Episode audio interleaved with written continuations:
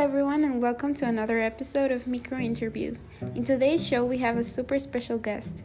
Ladies and gentlemen, Mr. Chloroplast. Thank you, thank you, thank you very much. So, Mr., tell us about you. What are you exactly?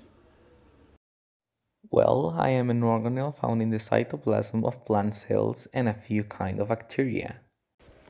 Okay, okay, that's awesome. How many of you are there per cell? Um, well, it depends on the organism. There are about 30 or 40 of me per leaf cell, but in certain types of single cell alga, there's only one of my kind. Just one? That's incredible. Yeah, for sure. Okay, now that we know you a little bit, tell us about your job. What do you do? What is your task? Well, it is a very complex process to explain, but basically I capture the energy of the sun and use that energy along with some carbon dioxide and water to make glucose for the cell. Wow, that's amazing. Is that the process that plants use to make their own food? Yes, actually it is. And this process is called photosynthesis. Oh, is it anything like making a sandwich? What? no, no, no, no. Of course not. Did I offend you, or do you just not care for a nice, delicious BLT? Oh, don't worry, it's okay.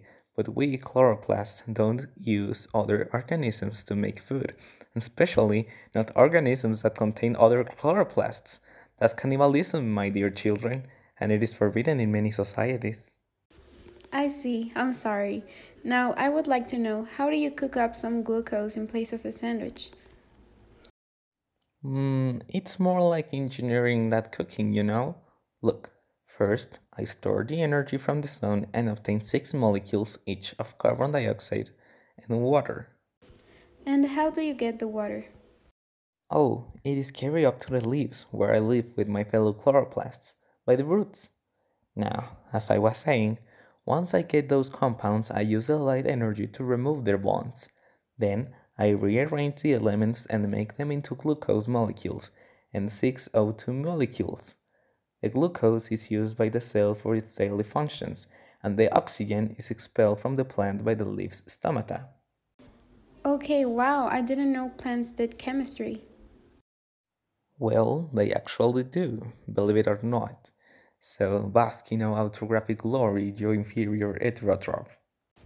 By the way, you don't know that cooking is just a form of chemistry. Really? Well, I guess it can be considered as chemistry, but we usually don't take it like that, don't we? Yeah, I think the same. Okay, another question. Are all organelles as rude as a chloroplast, or is it a unique feature?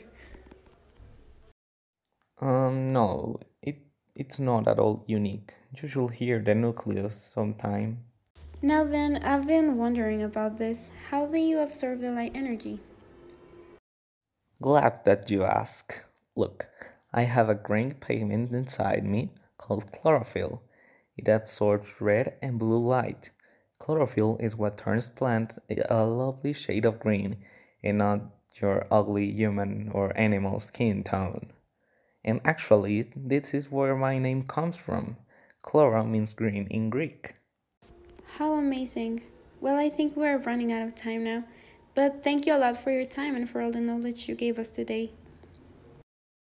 Uh, anytime. Are you sure you don't want to hear more about my other superior features? I would love to, but we gotta go now. Maybe the next time. Goodbye, everybody. Hope you like this interview with Mr. Chloroplast. See you soon in a new episode of Micro Interviews. Bye.